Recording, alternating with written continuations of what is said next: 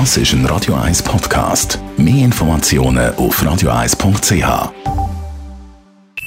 Die Morgenkolumne auf Radio 1 präsentiert von Jackpots.ch. Das Online-Casino der Schweiz.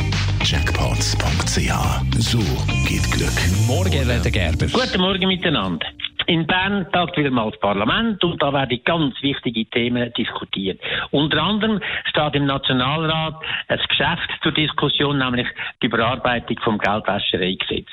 Im Ständerat ist es so diskutiert worden, das ist zum grossen Teil entschärft worden, ein Gift ist gezogen worden und da sind grosse Lobeshymnen über unsere Geldwäschereikontrolle gefallen. Einer hat zum Beispiel gesagt, ein freisinniger Ständerat, unser Geldwäschereigesetz und unsere Geldwäschereipolitik sind dermaßen beispielhaft, dass quasi die ganze Welt das als Vorbild brauche. Aber tatsächlich ist das Gegenteil der Fall. Es sind jetzt zwei größere Sachen passiert, wo uns das belegt gibt. Das eine ist die sogenannten FinCEN Files. Das ist etwas Neues nach den Paradise Papers oder Panama Papers. Ein Datenleck in der amerikanischen Finanzaufsicht, wo etwa 2100 Meldungen äh, über kritische, verdächtige Geldflüsse plötzlich gestohlen worden sind und publik worden sind. Das ist ausgewertet worden von dem Nachrichtenportal, wo 400 Journalisten, mehr als 400 in den International Consortium of Investigative Journalists das auswertet mit einer riesen Arbeit. Und da zeigt sich, dass Geldwäscherei weltweit nach wie vor ein unglaublich grosser Sumpf ist. Ein Seuch, wo ganz viele Leute darunter leiden, weil ihnen wird das Geld entzogen.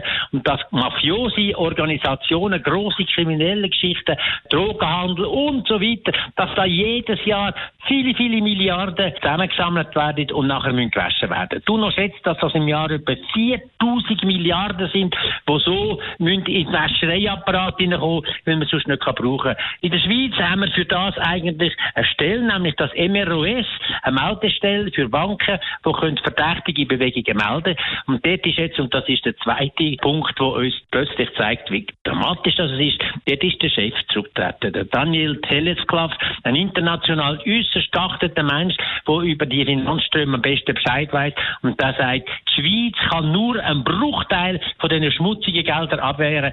Wir sind weit davon entfernt, dass wir Geldwäscherei einigermaßen kontrollieren können. Tatsache ist, dass in der Schweiz jedes Jahr Hunderte von Milliarden Franken gewaschen werden und dass es nachher eigentlich viel passiert.